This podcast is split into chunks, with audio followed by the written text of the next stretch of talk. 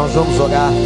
Igreja pelo pastor Estevão Fernandes de Oliveira, 38 anos, pastor da primeira igreja batista em João Pessoa.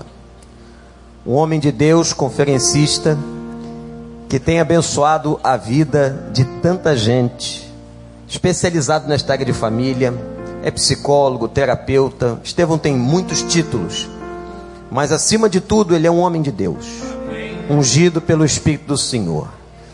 Temos o privilégio de conhecer a sua família. Neide está aqui nessa noite. É um prazer ter você com a gente de novo, Neide. Que Deus lhe abençoe. Tem dois filhos, certamente ele vai estar falando da sua família no decorrer desses dias. E como foi dito aqui pelo pastor Miquel e pelo pastor Paulo, nós cremos que haverá um grande mover de Deus neste lugar na vida de nossas famílias. Nós cremos, irmãos, que nós cremos na família bíblica. E por isso que este congresso se repete há anos, para que possa abençoar, transformar, curar a vida de muitas famílias, como tem acontecido. Eu quero desafiar você não só a voltar a cada dia, mas eu tenho certeza que pelo menos uma família em crise nós conhecemos. Vai buscar essa pessoa. Use a sua gasolina para servir. Traga esta pessoa até aqui. E confie que o Espírito de Deus fará uma grande obra. Eu vou pedir que toda a igreja estenda suas mãos para cá. Nós vamos orar pela vida do pastor Estevão. Para que em todo tempo ele seja instrumento do Senhor. Meu Deus, meu Pai, nós te louvamos por essa noite, pelo privilégio de estarmos na tua casa de oração. Senhor, que bom podermos cantar louvores ao teu nome, engrandecer ao Senhor, porque sabemos que tu és único, digno de receber toda a honra, glória e louvor. Pai, agora nós suplicamos na abertura deste congresso que tu venhas, ó Deus, abençoar ainda mais a vida do teu filho, que tem sido usado em tantos lugares do Brasil e fora dele. Que a tua unção recaia sobre Estevão. E que ele seja boca do Senhor para nós. E ó Pai, nós te pedimos que durante esses dias aqui, milagres aconteçam através do poder da tua palavra fala ao nosso coração. Abençoa, Senhor, a vida do teu servo, da sua família, da sua notável igreja. E agora, Pai, começa a nos falar. Nós estamos aqui, como disse o teu discípulo, para ouvir tudo aquilo que o Senhor tem preparado para nós. Nós oramos em nome de Jesus. Amém e amém. Igreja, receba o pastor Estevão com carinho.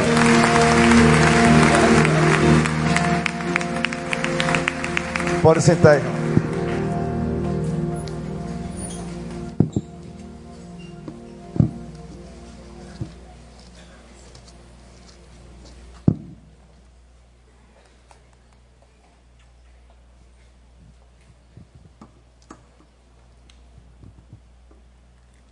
Meus irmãos, boa noite. Ah, eu não acredito. Olha, eu vim de tão longe, vocês não imaginam. Viajei três horas de avião. Sai de casa 11 e meia da manhã. Uma moça se meia boca para ouvir uma boa noite desse tipo, não acredito. Então vou recomeçar. Irmãos, boa noite. boa noite. Já perceberam pelo sotaque que eu sou gaúcho, não é? E gaúchos têm esse sotaque mais pesado, não é? Da Paraíba é Tchê, no Rio Grande do Sul é Oxente. E assim vai misturando esse Brasil por aí fora. Ah, com muita alegria também eu lhe saúdo, lhe saúdo com a a santíssima e a preciosíssima paz do Senhor Jesus Cristo. Eu quero só dizer a vocês de que pastor Vander é uma inspiração. Amigo de muitos anos. E eu, eu quero uma pequena janela, Vander. Ele disse que eu tenho uma hora e meia para falar. Então eu preparei aqui acabar às 11 horas. Vou sustentar só um pouquinho, 10 minutinhos. E fiquem tranquilos, que até 11h20 eu termino tudo. Pode relaxar. Olha só, eu lembro-me como se fosse hoje. Wanda era um pouquinho menor, não tinha crescido muito ainda. Era recém-formado praticamente, é um pastor bem novinho. E ele disse: Vem aqui comigo. Eu, nós estamos numa reunião de missões nacionais lá na Tijuca. Ele colocou num carro, um carrinho fraco, coitado. Foi uma viagem de missionária. E chegamos num lugar cheio de tabuleiro, de lama, de areia, coisa esquisita. No meio de tudo aquilo tinha uma capela de madeira. E eu pensei que era um velório de alguém que ele tinha me chamado para ir para o velório. Um negócio estranho. Era o início do ministério dele todo. Ali nascia a igreja do recreio. Gente, quando eu voltei alguns anos, já eram três ou quatro capelas juntas. E cada vez que ele foi reencontrando, maior. E agora, essa bênção aqui. Só que quem chega agora não sabe. Tudo começou com a capela. Com lama na frente. Mato, eu disse, Wander, você é pastor? Você vai tra trabalhar assim com a questão de mosquito da dengue essas coisas de sanitária pública. Que história é essa, Wander? Era uma capela e mato ao redor praticamente. Mas, gente, eu vou pedir que você, reconhecendo e honrando essa história, essa vida, e essa igreja que Deus levantou nesses anos todos, por favor, erga as mãos e apala o Senhor toda a sua força. Toda a sua força. Porque eu tiro o chapéu. E eu sou um dos poucos que vi esse trabalho começando, e Wanda empolgado. Empolgado com tudo. E coisa linda. Quando eu volto aqui sempre, ele sempre me tem honrado. Minha igreja gosta demais do pastor, ama demais. É, muito, eu não levo muito lá, quer dizer, eu sempre levo ele. Eu tenho medo de ter uma assembleia e. Pastor você está dispensado, ó, já estou com 61 anos. A gente entendeu que chegou o seu tempo. E agora, pastor Vani também tem que ficar aqui entre Rio, Estados Unidos e João Pessoa para completar o circuito da santa maluquice da cabeça dele, né? Vani, vem cá, por favor, Vani. Todo mundo vai ficar em pé agora nesse instante. Todos em pé. Só fique sentado quem está à beira da morte. Claro, né? todo mundo. Porque aí a gente ora para Deus fazer um milagre. Se não for possível, manda para o Universal e a coisa é resolvida ainda hoje. Erga a mão aqui sobre o pastor Vander. Diga, pastor Vander. Deus abençoe sua vida, seu ministério e a sua vida e ministério são importantes para todos nós. Aqui, o Brasil e o mundo. Nós, nós te amamos. Amém. Agora sim. É isso aí, vamos. Obrigado. Por favor, diz aí. Não estava combinado, pelo amor não, eu, eu, eu, não, tem, não fique. Gente, já sentou porque. Não.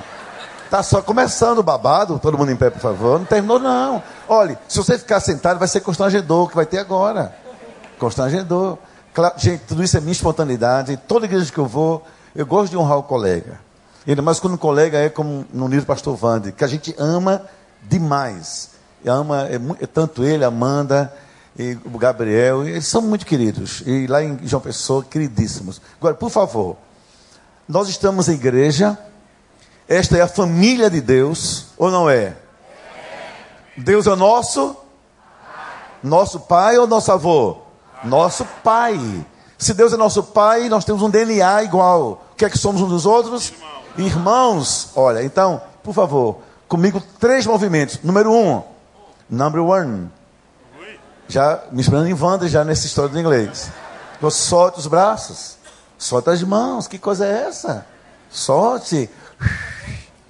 Ninguém vai lhe roubar, ninguém vai mexer na sua Bíblia. Fique tranquilo, relaxe. Olha, até porque, olha para aqui, eu sou terapeuta. Pessoas só ficam na igreja, ou em qualquer lugar público, as mãos para trás, ou segurando, elas estão dizendo alguma coisa. Estão orando assim, me solta, me solta, me solta, me solta, me solta. Alguma coisa está travando essas pessoas. Então solta, solta os braços. Solte a alma. Relaxe. Terceiro, você vai escolher, não, você vai falar com pelo menos, pelo menos 50. Cinquentinho diz assim: Deus, eu sou de João Pessoa, mas vou caprichar no carioquês. Deus te abençoe. Pode começar, pode começar. Deus te abençoe, Deus te abençoe, Deus te abençoe. Vai, olha para frente, olha para trás.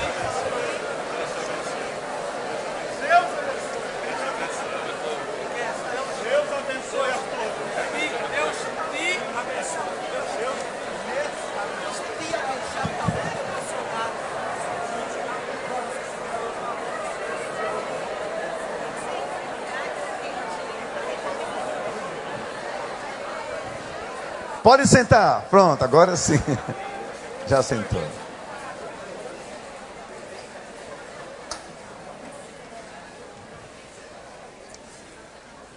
Mesmo assentados, vamos ouvir a palavra de Deus. Deixa eu lhes dar, um caminhar. A minha forma, e o Wander me conhece, a minha forma de pregar não é aquele estilo tradicional, nem eu tenho aquela, aquele vozeirão, irmãos amados do Senhor. Não consigo ser assim. Segundo, eu não consigo ter mensagens assim intercotadas. Eu faço uma sequência, uso abordagens mais terapêuticas, caminho no coração da família, e eu vou lhe convidar e comigo. Segundo, a não ser pouquíssimas pessoas, eu não conheço ninguém pessoalmente, então se porventura eu disser alguma coisa que pareça com você, tenha paciência, vá brigar com o Espírito Santo e não comigo. Então lá em casa você vai se haver com Deus. Quero saudar, muita alegria também, o meu querido pastor Paulo, sua esposa Maura. Obrigado, Paulinho, foi nos pegar no, no hotel. Esse casal muito querido, de muito tempo. Você, gostei da barba. Está me imitando, mas está longe para ser igual, Paulo. Muito longe. Primeiro, a minha é cheia, a sua é rala. E a minha é sinal de, de, de, de. Me ajuda, irmãos. Sabedoria, autoridade, né? E a sua é de adolescência, de puberdade. Mas tudo bom. Fazer o quê? Olha só. Hoje à noite, a gente vai pensar sobre, não daquela forma clássica comum, mas sobre a importância da centralidade da família, não para a gente, mas para o projeto de Deus para a humanidade. A família a serviço de Deus. Então, a família como um ente também teológico, que tem a ver com a voz de Deus para o mundo. Nesse pensar, a sua família. Então eu convido todo mundo a caminhar comigo. Vou falar de forma específica nesses dias para casais, vou falar para pais e filhos, vou falar sobre um tema muito revolucionário hoje, e que, disse, que o primeiro que eu dei foi aqui nessa igreja para homens no passado, e eu reescrevi para falar para a igreja como todos esses dias, talvez no domingo pela manhã, sobre o sacerdócio do Pai. E a Mundo Cristão publica um livro sobre esse, esse tema. Então, quero lhe convidar a pensar comigo. Vamos do geral para o particular. Do projeto maior para cada um de nós desse projeto. Por favor, um texto clássico, mas que eu quero despertar o sentido dessa importância. Mateus capítulo 7, por favor. E os versículos 24 e 25 sobre os fundamentos da família, como palavra de Deus que a sustenta e aqueles que nela estão ouvindo e obedecendo. Por favor. Não vou usar o texto como um, pressuposto hermenêutico, mas como fundamento da palavra apenas. Porque como pregar sem a palavra? Não há como. Mas queria que você pensasse esse texto já na sua casa, na sua família. Portanto, todo aquele homem e mulher, pai e mãe, pai e filho, que ouve essas minhas palavras nesse congresso da família da Igreja do Recreio, diz o Senhor, estou adaptando, e coloca essas palavras em prática, faz do congresso uma razão para melhorar em família, para repensar a família. Eu vou comparar a um homem, a uma mulher, a um construtor, a um pai, a uma mãe, a alguém prudente, que decidiu, nesses tempos pós-modernos, de negociação de valores e princípios, decidiu edificar a sua família, a sua casa sobre mim, a rocha eterna. Então diz Jesus desceram as chuvas, os rios transbordaram, os ventos sopraram, e sopraram com força contra aquela família. Eu estou fazendo uma leitura adaptada. As crises, os problemas, as brigas, os conflitos de gerações, as pressões da cultura, que envolve sexualidade, tensões, sentimentos, valores, personalidades, posturas pessoais, pressões de terceiros, tudo que vem de fora e sopraram com força contra essa família. Mas ela não caiu, ela resistiu. Não saiu da igreja, não saiu da minha presença, não saiu de mim, diz o Senhor. Por uma razão simples. Não é porque ela é feita de ETs, pessoas alienadas, pessoas sem noção do que querem. Ela está edificada sobre a rocha minha palavra. Isso é fantástico. Mas, diz o texto terminando, 25 e 26, aqueles que ouvem as minhas palavras, estão aqui no congresso, decidiram não as colocar em prática, foi só festa, beleza, estética, cultos lindos, música maravilhosa, e daí vai ficar do mesmo jeito. Vou comparar a um homem insensato que decidiu, na sua insensatez, construir o sonho da sua família sobre a areia areia dos modismos, do egoísmo, do individualismo, sabe? Das coisas que a cultura pinta sobre família. Do mesmo jeito, diz a Bíblia, vinham as crises, em forma de chuvas, de rios transbordando, de vento soprando, e tudo pressionou contra aquela família. Um filho foi para as drogas, outra filha saiu de casa, outro disse: pai, vou mudar minha sexualidade vou fazer uma operação transexual, vou mudar minha noção de gênero, eu quero ir embora, eu quero morar em casa com meu namorado, com minha namorada, pai, não quero mais casar. Começou a sofrer o impacto, diz assim, finalmente, mas essa casa, infelizmente, foi embora. Por uma razão simples. Estava edificada sobre a areia da cultura e outras areias que o mundo cria. E ele não resistiu. E diz então a Bíblia que quando Jesus acabou de ler, dizer essas palavras, que era o fim do sermão na montanha, Mateus 5, 6 e 7, havia assim uma, uma êxtase. Uau! Porque ele falava como quem tinha autoridade. E não apenas porque era um líder religioso, como alguns. Eu quero agradecer, isso tudo é sério, porque eu quero agradecer essa igreja, no pastor Wander, na equipe de casais dessa igreja que trouxeram-me aqui, também trouxeram-me é, com a minha esposa. Eu e nele temos é, literalmente 38 anos de casados. Não é fácil. Eu sempre fui um homem de estabilidades e também um homem de novidades. E o fato de você mudar não quer dizer que você seja estável. Quer dizer que você faz leituras adequadas de cada época da sua vida. Porque a estabilidade tem a ver com valores, e as mudanças têm a ver com atitudes e leituras, cosmovisões de vida. Mesma mulher, mesmo ministério, mesma cidade, apesar de muitos outros convites. Temos dois filhos e temos três netos. Os filhos têm, um tem 35 anos, outro tem 32 anos de idade, os netos 5 é, dois e uma bebezinha de braço, de um ano. Hoje a minha alegria, pastor Wander, é essa, irmãos. Um filho advogado, brilhante, ganhando um bom dinheiro em João Pessoa, com um bom escritório, com conexões várias lugares do Brasil, seu apartamento próprio, bem novinho, pago, morando bem. Me vem chorando e marca uma hora. Escuta, pai, diz assim: Pai, escutem, pais. Quero conversar com o senhor. Pois não, me chama de senhor ainda. Do jeito dele. Me toma bênção. Pai, eu tenho me inquietado. Estou em crise. Porque cada vez mais eu gosto menos do meu escritório e gosto, gosto mais da igreja. Cada vez mais, Pai, eu me apego menos a aquelas causas. Me deu espaço aqui na igreja. Com 30 Assim começou três anos de idade. Há dois anos ele faz isso.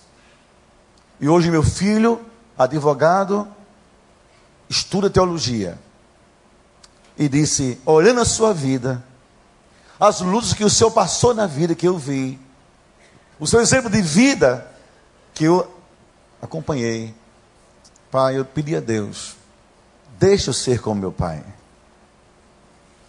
E Deus foi abrindo no coração dele um desejo E hoje ele é o gestor da minha igreja. Minha igreja absorveu muito bem isso, porque eu nunca fui de colocar família na igreja.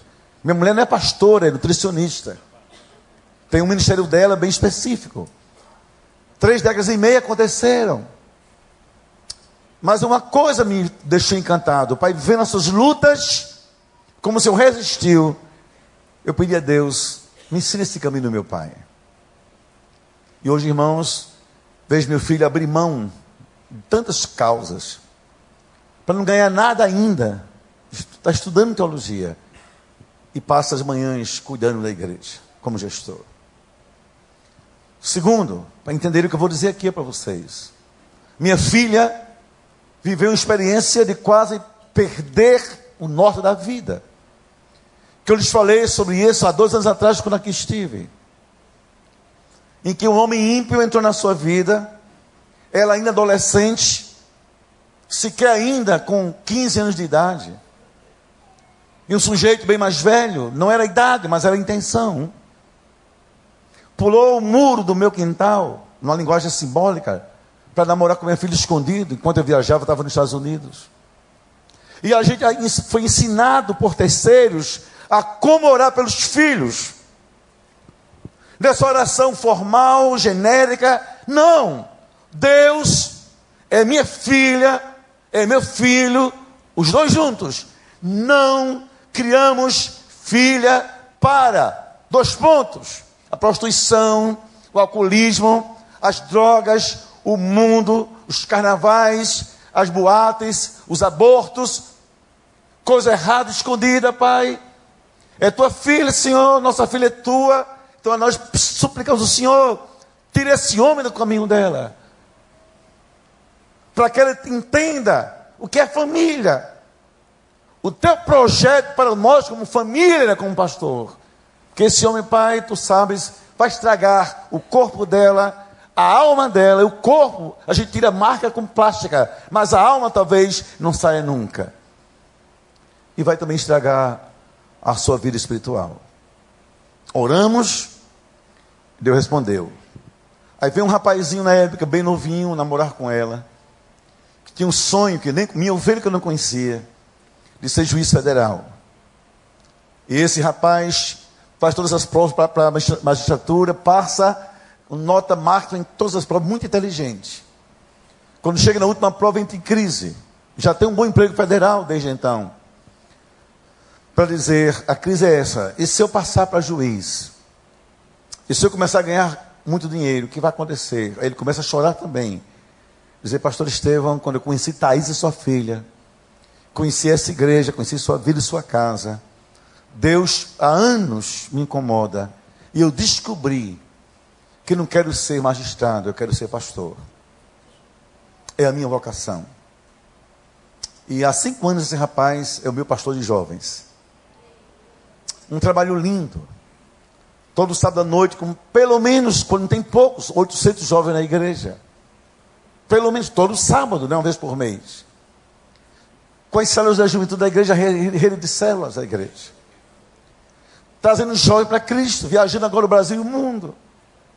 Então, irmãos, eu digo isso que eu olho para trás e digo assim: realmente os ventos sopraram todas as formas possíveis para tirar meu filho, minha filha do Senhor, o meu norte, e os, os rios transbordaram, mas havia uma história bonita.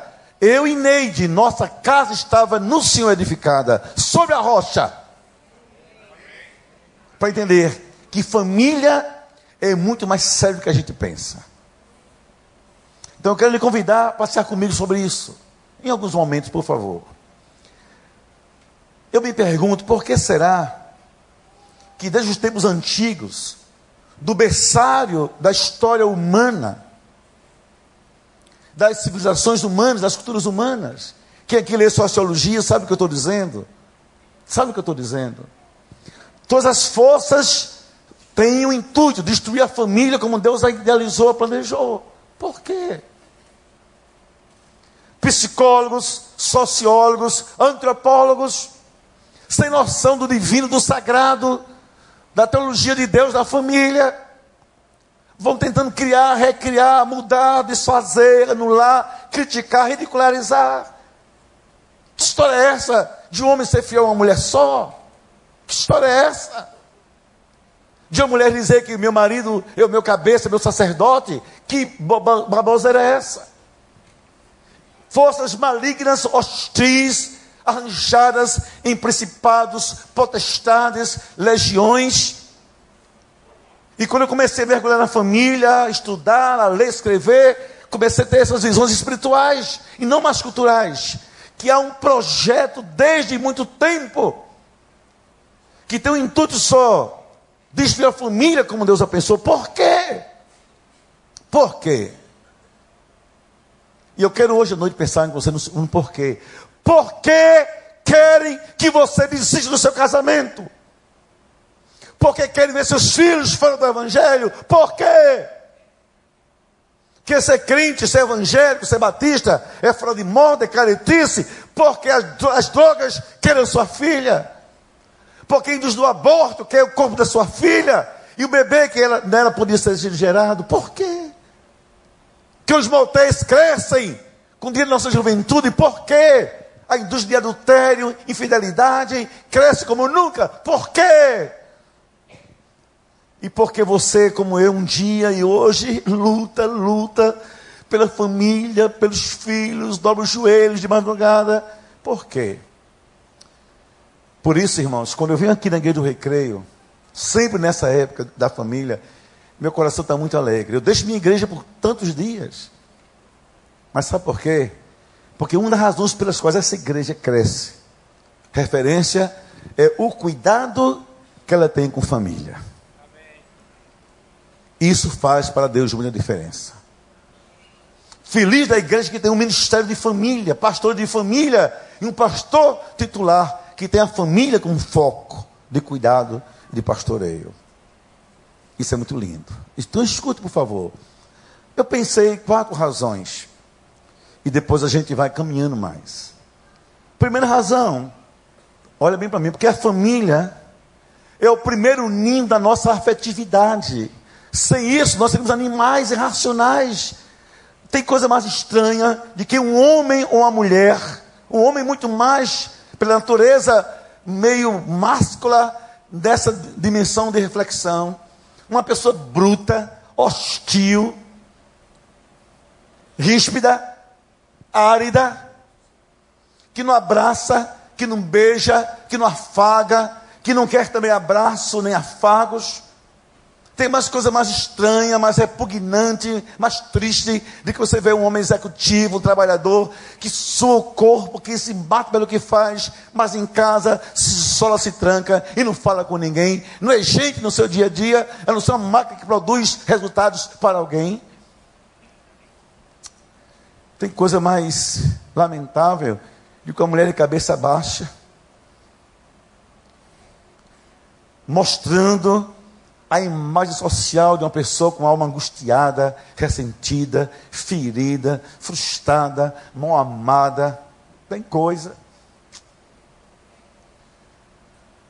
Mas sabe por quê, irmãos? Sem família, não há afetividade primeiro colo, os primeiros abraços, beijos, afagos, é a família, esse ninho.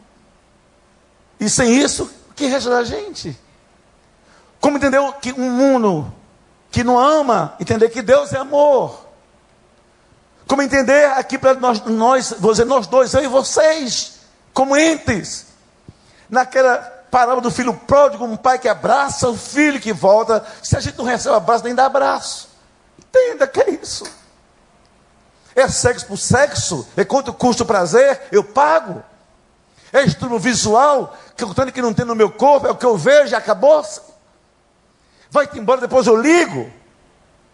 Vocês têm ideia da falta que faz a vida humana, a existência humana, a alma humana, uma pessoa ser negada o direito de ser abraçada, acariciada, beijada, reconhecida, valorizada desde cedo. Tem ideia?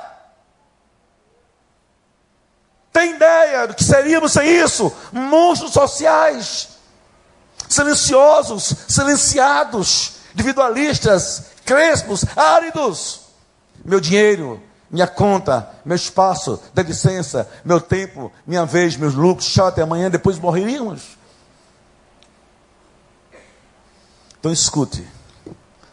Quando o diabo quer destruir a família, ele sabe que quer construir seres tão feridos, tão carentes, tão desnutridos de humanidade saudável, facilmente vão se envolver com demônios em forma de ilusões, bebidas, cigarros e outras coisas que a cultura prepara para quem tem excesso de carência interior. Está entendendo isso? Eu sou capaz, não vou fazer isso, pode relaxar, mas eu sou capaz de descer aqui agora. Não farei, estou só dizendo que sou capaz. De olhar sim a vocês, cada ala 5, 5, 5, 5, e falar um pouco sobre a alma que estava vivendo, só pelo olhar que eu vejo. E de saber que por trás disso, desse olhar que denota carência, está também uma família pedindo por ajuda. Segundo, porque a família é o primeiro espaço social da nossa vida. Primeiro espaço social não é a igreja, não é o namoro, é a família. Gente, escute, primeira vez que eu dei a mão para alguém foi para minha mãe. Primeira vez que alguém me chamou de alguma coisa foi na minha família, eu nem sei disso. Mas alguém cuidou de mim, deu um banho, limpou, lavou, eu caminhei, eu andei, eu escorreguei, eu caí, eu levantei, eu fui tratado. Primeira vez que eu vivi com pessoas na mesa da minha casa, da minha infância e pré-infância na família pobre do sertão, com dez pessoas na mesa, oito filhos e um casal de pais, para dividir pão, dividir manteiga, dividir atenção, dividir tantas coisas, inclusive o colo do pai. Já pensou que há pessoas que não conseguem viver socialmente saudáveis? Nem nas igrejas são estranhamente indivíduos que não, não têm seu lugar no mundo, não dão bom dia, não dão boa noite, não dão a mão, não dão licença, não prestam atenção, não são solidários, são em si mesmadas, são isoladas. Sabe por quê?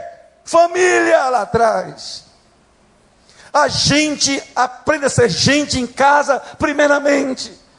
Você tem irmãos, você tem pai, respeite seu pai, sua mãe, seu irmão. Você entende o que é ser social partir da vida de família. Mas também é a família que não faz isso, nos torna monstros, brutos.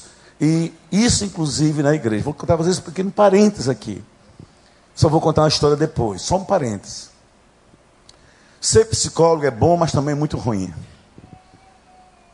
Isso é como um médico bom, como um bom pastor. O primeiro olhar de muitas coisas. Minha igreja não é tão grande quanto essa, mas é uma igreja muito abençoada por Deus, sobretudo para onde eu estou vivendo.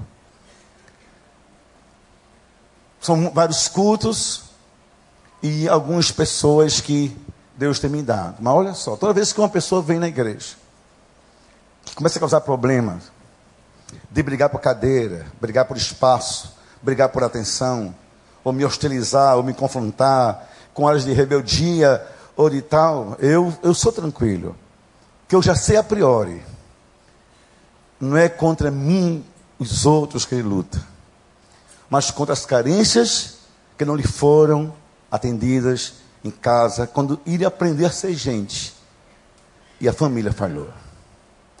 No dia que o diabo destruir a família, vai também destruir a possibilidade real de viver em sociedade, de vivermos uns com os outros em paz. Porque a igreja nada mais é do que parte de uma vida maior, reflexo do que somos e fomos dentro de casa. Disso tenha certeza absoluta. Terceiro, a família é alvo de tanta pressão, a sua inclusive, porque além de ser o primeiro ninho da afetividade, além de ser o primeiro espaço social da vida, é também o primeiro espaço ou escola de valores certo, errado, ético, bom, sabe o falso, não falso, a gente aprende em casa. O respeito ao outro, valores sobre Deus, a fé, a igreja em casa. Escute, vocês acham que no Rio de Janeiro, as escolas públicas, sejam municipais ou estaduais, vão falar aos seus filhos sobre Deus, sobre Jesus, sobre fé, sobre esperança bíblica? Nunca! Jamais. Acha que reunião de condomínio, amigos de condomínio, parentes que se reúnem de vez por outra vão falar sobre isso? Nunca. Talvez até critiquem o que você faz. Mas os valores da vida, como pilares da vida que Deus instituiu para a gente crescer e a gente resistir às pressões da vida, nós os erguemos dentro de casa. Quando destrói a família, destrói as colunas que sustentam a vida. Como vou viver? Desonestamente? Indignamente? Sem nenhuma integridade? Não tem nenhum valor. Não tem nenhum valor. E finalmente, e por isso é que eu vou demorar mais, até o final, só mais não muito tempo. A família é o primeiro núcleo formador da nossa espiritualidade. Eu vou dizer uma coisa a vocês. Muita gente aqui poderia estar bem mais profundamente comprometida com Deus, com o seu reino, ministério no reino com a sua igreja, se tivesse em casa uma outra formação de base espiritual. Quando católicos, aqueles que foram, e eu sou filho de uma família convertida ao catolicismo, minha mãe era filha de Maria, eu tenho um primo legítimo, que é o arcebispo, é um arcebispo aqui no Brasil, católico. A gente aprendeu sobre devoção. Devoção é uma, algo que você aprende de um calendário, de um rito e que tem que fazer. A, a gente depois vira uma outra realidade da experiência, de conhecer a Deus tal como Deus é, pelo conhecimento, pela experiência dos joelhos, a revelação, de estar com Ele. Então, Deus usa a família para se revelar para a gente. E aí entra para mim o mais sagrado. Irmãos amados, eu luto em universidades, em simpósios, em psicologia, em clínicas, e onde quer que eu vá, família é algo sagrado. Família é totalmente teológica. Família é algo a serviço da revelação de Deus. O que ele pensa, o que ele não pensa, o que é errado, o que é pecado, o que não é. Olha para a família, Deus está lá falando.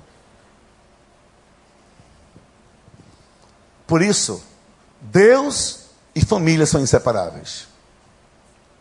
Porque um não existe sem outro. No sentido de que a família sem Deus nada mais é. Claro que Deus é soberano. Mas Deus, ao existir, Ele é autoexistente, mas Ele criou sua família logo a priori. Um plural, Pai, o Filho e o Espírito Santo. Depois fez o homem e disse: não é bom, o homem tem que ter alguém. Disse depois esse homem, eu sou após dele, vocês vão sair de casa, vão trabalhar, vão arrumar cada uma mulher, vão arrumar sua casa. Deus não pensa o mundo com ele sem família desde o início.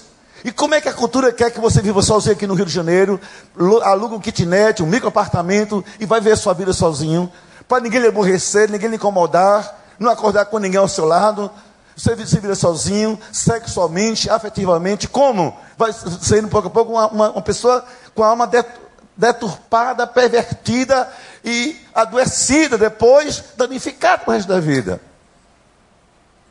E não faz muito tempo que aqui mesmo no Rio, numa igreja, na Baixada Fluminense, quando acabei de pregar, eu, eu vi assim de um rapaz: Eu estou só, estou muito bem sozinho. E eu disse assim a ele com uma ironia necessariamente clínica: Você não tem ideia do mal que faz a você mesmo. Você é como um fumante, se delicia do seu trago, não sabe que perde pouco a pouco o seu pulmão. Não tem ideia. Por isso, irmãos, escute, a família é mais que tudo que a gente imagina.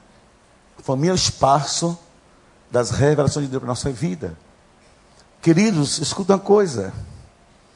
É em família que a gente aprende sobre Deus.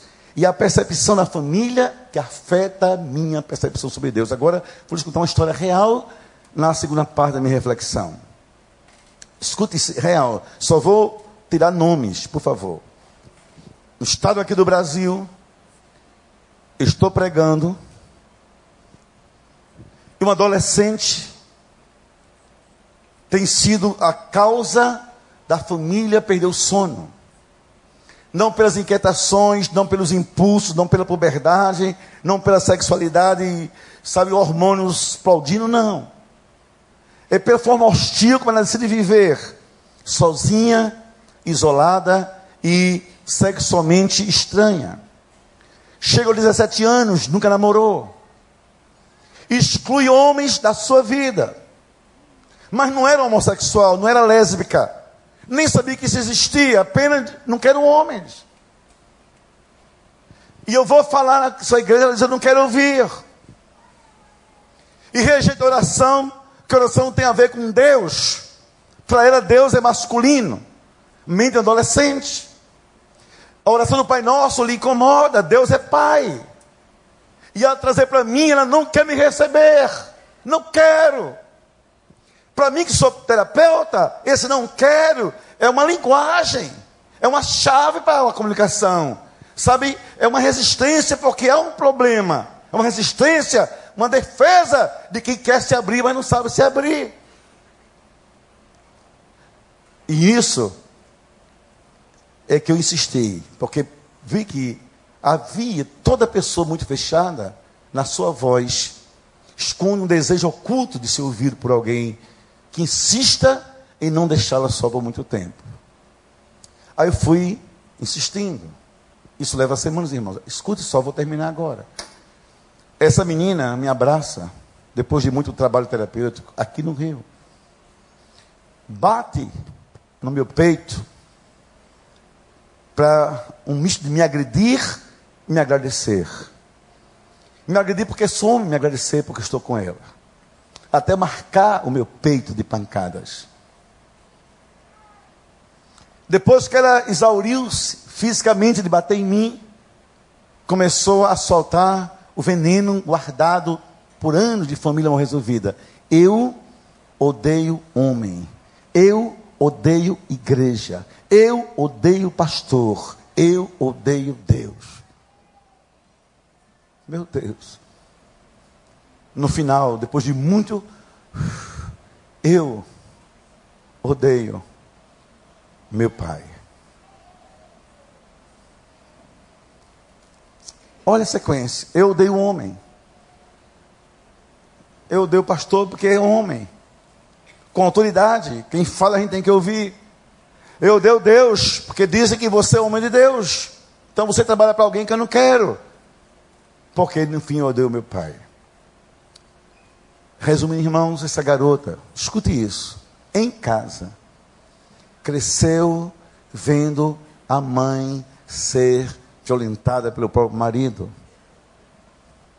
Em casa. Fisicamente, verbalmente, moralmente. E que hoje, extremamente, em tempo do século XXI, isso não é incomum ainda. Muito homem que faz assim.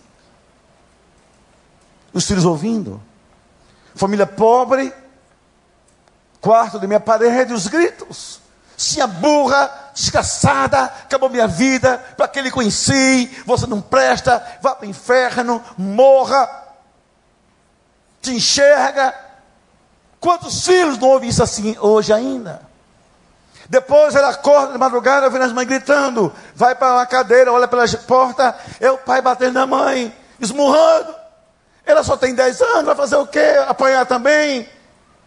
Cinco anos, seis, sete, vendo isso? Quando cresce um pouquinho, vê gemidos estranhos, não de socorro, mas gemidos. Ergue para ver, são os dois fazendo sexo. E uma criança da ideia dela não tem como ideia de entender o que é aquilo. Finalmente, já com 12 anos, ela assiste o pai matar a própria mãe. A mente trabalha o seguinte: olha o que faz a mente. Deus é pai. E isso é pai, eu não quero Deus eu não quero pai. Prefiro ser órfã. Não preciso de homem na minha vida. Não quero homem na minha vida. Homem é violência, homem é brutalidade, homem é isso, não quero. Abre caminhos para uma mulher mais velha com outra tendência sexual dela se aproximar. Não que ela quisesse, mas era só a carência. No final de tudo, irmãos, no estrago, igreja, pastor, homem e Deus são afastados. São imagens que em casa ela aprende a dizer: não servem para mim. Até ouvir dela no final da minha volta do processo terapêutico: como é que, que garantia eu tenho que o senhor é diferente? Se o senhor vai embora. O que é que eu estou a você? Que nossas, nossos filhos e nós mesmos temos muitas caricaturas sobre Deus deformações sobre imagem de Deus, sobre definições de Deus, sobre ser de Deus. E sabe bem essas caricaturas da nossa própria casa. A gente fala na igreja de graça, em casa a gente vê desgraça. Fala na igreja de perdão, em casa a gente vê ressentimento. Fala na igreja de alegria, em casa a gente vê tristeza. Fala de euforia, em casa depressão. Às vezes, um homem na igreja, sorrisonho, alegre, brincalhão, em casa é um homem, marido e pai, hostil, calado, insípido. Até que um dia alguém vai perguntar o que é está acontecendo, eu não quero esse tipo de coisa. Oh Deus, é passado, projetado de maneiras deformadas, por imagens familiares. Aí eu quero fazer uma pergunta a mim mesmo, minha mulher está me ouvindo. Só lhe peço, escute isso, apenas isso. Que noção de Deus seus filhos têm quando olham para você como pai e como mãe também? Porque família é teologia pura, é seminário aberto, sem conclusão de curso. Família espaço teológico. Um se aprende sobre Deus em seminário, talvez até desaprenda, a aprende sobre Deus em casa. A teologia é uma especulação humana, em casa a vivência humana é diferente. Como é? Você pode responder? Vamos trazer uma coisa mais perto? Já que aqui está minha esposa, que noção do divino, do sagrado de Deus que servimos, nossa esposa tem por nossa causa. Intransigência, dureza, controle, manipulação, domínio, chatice, esquisitice. E depois ser obrigado a vir para a igreja com um homem desse, ao seu lado, cantar para Deus, dizer que Deus é Pai. Como? Deus é amor, é graça. Como? Me respondam. Me respondam. Por isso, irmãos, escute bem: quando o diabo ataca a família e o casamento, mas eu falo sobre família macro, ele não pensa em destruir um grupo social. E sem infantilidade pensar assim. Ele tem como intenção destruir valores que ensinam sobre Deus, destruir a própria ideia de Deus no mundo. Os valores que Deus instituiu e quer que nós aprendamos. Então a luta é espiritual muito mais do que conjugal, você nem imagina sobre isso. Nem imagina. Agora eu vou dizer uma, uma eu escrevi isso para não esquecer. Nós começamos a enxergar a Deus por meio do espelho da família e não das igrejas. A gente já vem pronto. Os espelhos já foram prontos, deformados ou não, já vêm prontos. Você chega na igreja assim. Por isso todo mundo chega para a igreja com um Deus diferente. É como se fosse um grande politeísmo mental dentro da gente. Cada um tem o seu Deus, o jeito de perceber Deus, e o seu Deus que na sua mente elabora. Mas o pior é que a gente, essa, esse espelho de Deus que a família revela, a gente amplia ou a gente deturpa também com os óculos da família. Como estou indo para terminar, falei para o pastor Wanda até nove e meia, o que eu vou contar a vocês aconteceu há menos de um ano comigo. Ninguém sabe disso aqui ainda, mas vai saber.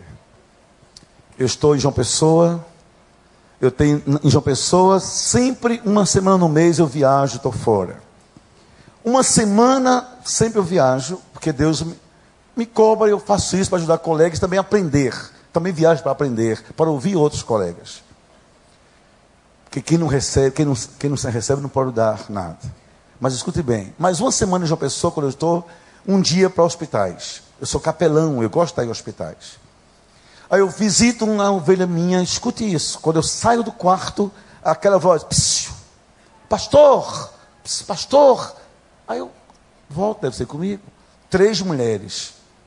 Uma vem um passo à frente. Eu cheguei até elas, por não, é comigo sim.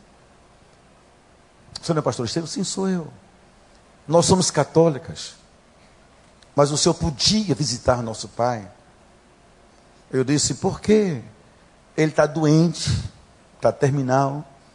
Ele não sabe que está com câncer terminal. Ah, pastor, a gente soube que você estava aqui no hospital. Você podia orar por ele, a gente ia ficar tão grato. Eu disse, claro, onde é o quarto dele? E fui. Ao chegar no quarto, encontrei um homem septuagenário, quase octogenário, realmente estado terminal. Perto dele, olha a cena, uma mulher chorosa, mas cabisbaixa. Não sequer levantou para olhar para mim, porque os seus olhos eram pesados demais. Tinha mais uma filha lá dentro, as três, que eram quatro. Mas Deus, irmãos, de coisa estranha, pastor Wander, disse assim: Estevão, não ore. E a gente sabe que eu ouvi a voz de Deus. Não quero que você ore. Falando-me assim claramente, como eu lhes falo, não ore sobre com ele. O senhor podia orar por mim, pastor, e eu entrei na crise. Deus disse: não ore. Converse primeiro. Eu disse: antes de orar, deixa eu te fazer alguma pergunta. Por não, pastor. Por que o senhor quer que eu ore? Ninguém entendeu. Quem pergunta mais idiota da boca de um pastor? Aí a filha que me no, no corredor disse assim: Pastor, quero que o senhor para ele ser curado. Aí ele disse: Não, pastor, eu quero só viver mais 10 anos. Já está bom demais, ore para Deus dar 10 anos. Você do hospital? Aí eu disse assim: Olha o que Deus faz. Pergunta-se a ele por que é que Deus deva lhe dar mais 10 anos de vida? Por quê? Deus não dá nada de para ninguém? Por que você quer ver mais 10 anos? Qual a razão para eu orar? Porque se não ouvir a voz de Deus, eu não vou orar. Orar porque Deus não vai fazer, eu vou perder meu tempo? O senhor quer viver mais 10 anos por quê?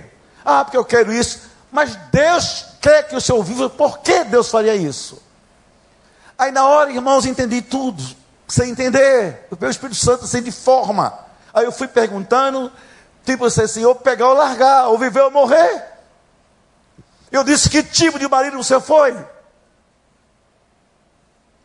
Como, pastor? Perguntou aquele homem com a voz rouca. Essa mulher perto do seu lado, é feliz porque viveu com esses anos todos? Você vai morrer, ela vai chorar de saudade, sentir sua falta, ter depressão. Ou ela vai fazer festa quando o senhor morrer? Sentir-se aliviada. Nessa altura, a mulher não sabia onde esconder a cabeça. E o homem com o calcanhar. Tudo fica encolhido assim na cama. Eu disse: ela merece o senhor viver mais 10 anos? Ele começou a chorar. Porque Deus daria a ela mais 10 anos de sofrimento, de fidelidade, de traição, de indiferença. Por que Deus faria isso com ela, Senhor? Me responda. Irmão, não é para rir, não é para chorar, irmão. Porque eu quase morro nessa tarde. E Deus disse agora para as filhas: Que tipo de pai o senhor foi para essas quatro mulheres? Pelo jeito, não foi um bom pai, meu. Eu tenho que perguntar, Deus mandou. Como eu vou perguntar aqui a você? O senhor foi um bom pai, colocou essa menina no colo, deu cheiro, que no, no Nordeste é cheiro, deu carinho, botou no colo, foi um pai compreensivo, ou foi um pai ausente, materialista, só pensa em dinheiro, em ganhar dinheiro, e deixou os filhos a revelia do nada, ou quem sabe de um vizinho de vez em quando. Elas vão sentir sua falta, e Deus retomou com elas, que não quer que elas tenham 10 anos de saudade do Senhor. Então Deus vai fazer isso por elas ou pelo Senhor? Uma por uma disse, pastor, dê licença. Foi um péssimo pai. Assim. Agora imagine isso no hospital. Eu disse, coisa séria. Saiu de casa cedo, traiu minha mãe. Nós temos duas irmãs fora do casamento, nem conhecemos que esse homem fazia filho por todo canto. Negou a gente isso e começou. Quando terminou, irmãos, o choro entre a esposa, a mulher não falou assim, a mulher, minha mãe sofreu, batia nela, era bruto, chamava ela de feia, de gorda, de fedorenta, de rabugenta, que tinha coisa melhor lá fora, que com ela era sexo por obrigação lá fora, era por prazer agora ele está doente, canceroso, morrendo, e a gente está do lado dele. Eu disse, Senhor, que dez anos para quê? Irmão, faltou um pouquinho. Olha, se eu fosse neopentecostal, era um são de defunto naquela hora. De vou lhe ungir para você morrer agora, filho de Satanás, agora. Capeta sem vergonha. Mas é claro que eu não ia fazer isso.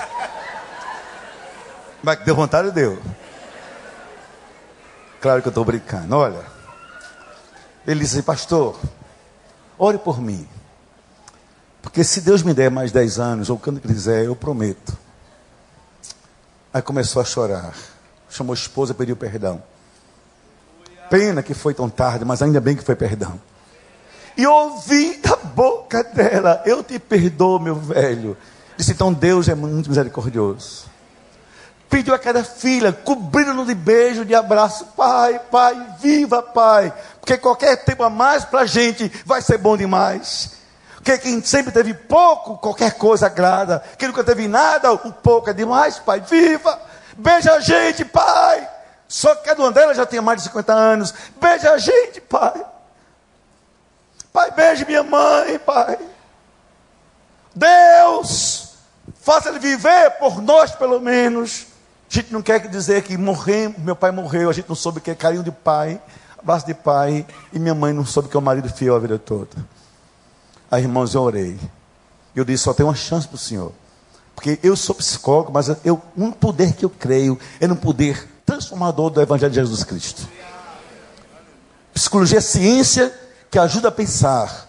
Mas só quem muda o homem é o poder do Calvário, da cruz de Cristo. Mas ninguém. E se senhor quiser viver o tempo novo, agora você vai aceitar Jesus como Salvador. Ele muda o Senhor.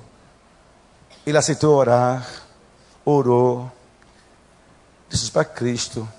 Eu orei com ele, aí eu orei. Agora, Pai, Senhor dê a ele um, cinco, dez, muitos anos de vida, para que ele morra e viva uma certeza. Como é bom ter família, como eu perdi tempo e não ter a minha.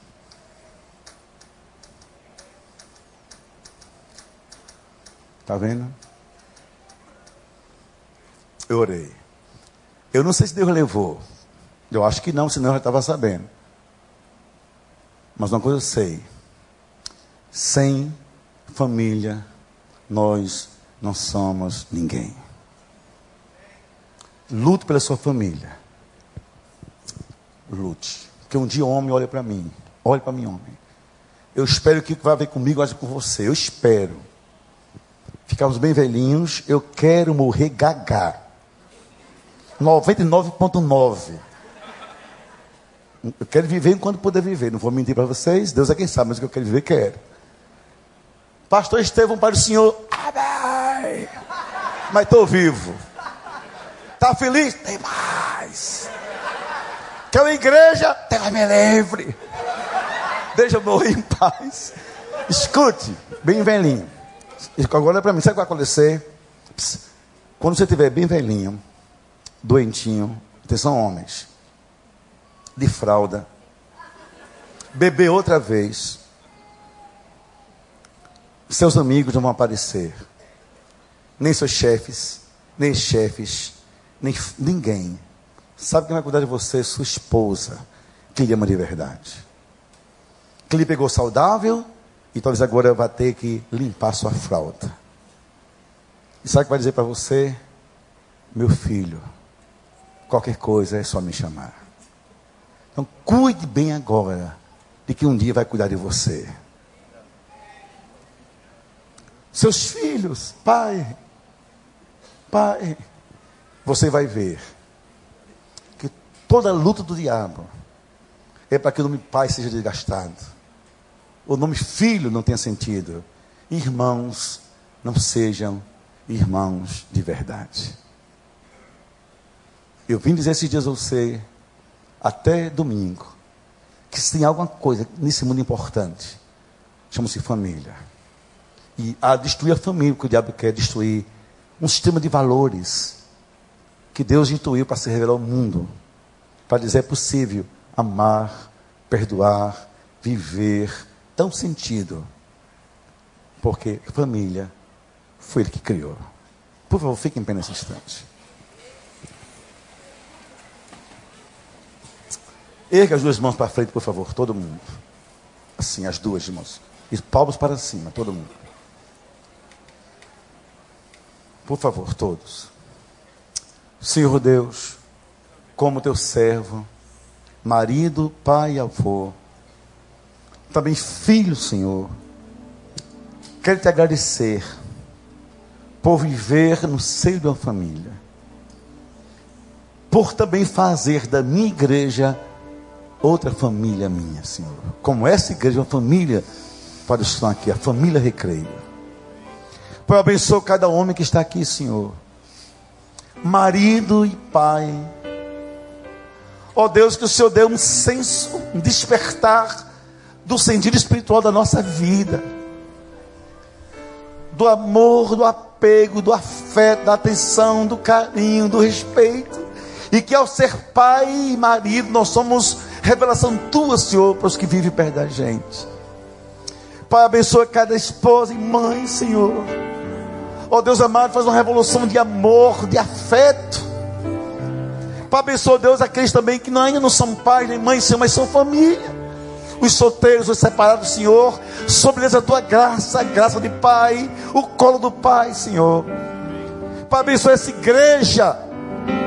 Nesse cuidado, Senhor, de família, Senhor e nós proclamamos toda a força do diabo em forma de ventos, de águas fortes, de tempestades, dessa cultura secular e nós, hostil à tua glória, não vai derrubar a família que o Senhor Deus criou. Ó oh Deus, não vai nos abalar. Cada dia mais, nossa casa vai ser mais fortalecida que a rocha é o nosso fundamento. Assim vai ser. Peço bênção, Pai, bênção, Pai, no poder do santo nome de Jesus. E agora eu peço que dê um passo à frente rapidamente. Casais, pais aqui, mães, que querem sua oração. Deus abençoe minha família. Que eu entenda é meu maior patrimônio. Vem aqui à frente agora para orar em nome de Jesus. Não demore não. Pega a mão dela venha. Venha com o filho, venha filho, venha pai, mas venha, por favor. Pastor Vande, venha também, filho, pai Vá chegando, querido, querida. Vá chegando. Lá de trás, à frente, vá chegando. Vá chegando mais.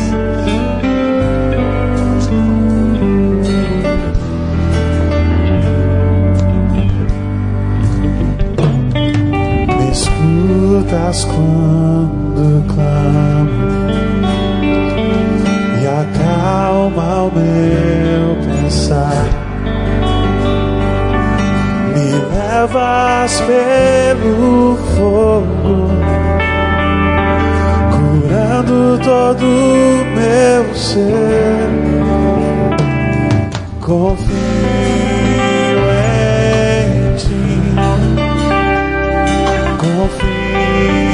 confio em ti. Creio que tu és a cura. Creio que és tudo para mim.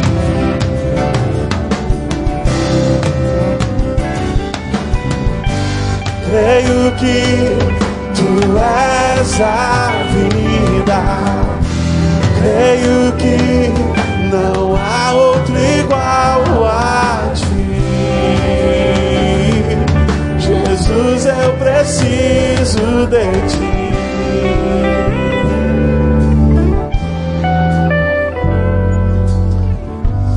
Pai, Senhor, um passo dado à frente é sempre uma expressão de fé, esperança é o clamor da alma, é a busca de um caminho novo, é a vinda para a certeza, é o plantar semente, Senhor, de um futuro diferente, um tempo melhor. Pai, eu peço que o Senhor honre, Senhor, esse passo à frente de quem está aqui na frente, Senhor, pelos corredores, pelos cantos, casais, pessoas também sozinhas. Que o Senhor abençoe Deus, eu ergo a minha voz, proclamando pela fé começar de um tempo novo em família. O Senhor fazer esse congresso, Senhor, para que seja um farol que mostre perigos, que livra de abismos e tempestades, de pedras duras, e que deu norte, segundo a tua direção. Assim eu abençoo, no santo nome de Jesus Cristo, hoje e sempre. Amém, amém. Agora erga as mãos e aplauda o Senhor com força e alegria, força e alegria, força e alegria, força e alegria.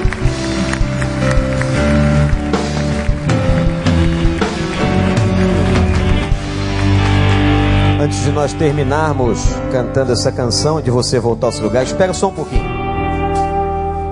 Você não tem nenhuma dúvida do que eu vou dizer aqui, e eu tenho certeza que você vai concordar comigo. Que nessa noite, Satanás fez tudo o que pôde para algumas pessoas não estarem aqui. Tudo. Porque nós estamos aqui. Mas muita gente que vive chorando, pastor Paulo, nos gabinetes pastorais, que vive enchendo as turmas do Casados para Sempre, na hora em que a sua igreja investe para trazer algo para nós, é nessa hora que o inimigo vai colocar todo o empecilho para que aquele que precisa aqui não esteja. Eu quero conclamar a igreja que levante um clamor. Você não precisa saber nome, não. Não interessa a você. Mas que nós levantemos um clamor para que Satanás não tenha esse poder de impedir, de colocar obstáculo, trava, para que aqueles que precisam cheguem até aqui e ouçam a palavra da verdade, porque o que muda as coisas, irmãos, é a palavra do Senhor, é o poder que há na palavra, no Espírito do Senhor. Então, igreja, clame essa noite, amanhã, talvez um, um cônjuge seu, um filho, um vizinho, um amigo do trabalho, da universidade, um irmão da igreja, uma irmã, um casal que está se divorciando, ore ore, só isso, para que o Senhor trabalhe, opere, como diz o apóstolo Paulo, no querer, para que amanhã essa casa esteja cheia, e depois, e depois, e depois, a fim de que todos que precisamos desta palavra realmente estejamos aqui para ouvir. Que o Senhor nos abençoe e nos guarde, que o Senhor nos trate, que o Senhor nos cure você que veio aqui à frente receber esta oração, lembre-se de uma coisa: considerar tudo isso que o pastor disse aqui é uma decisão. Amar é uma decisão. Que Deus te abençoe.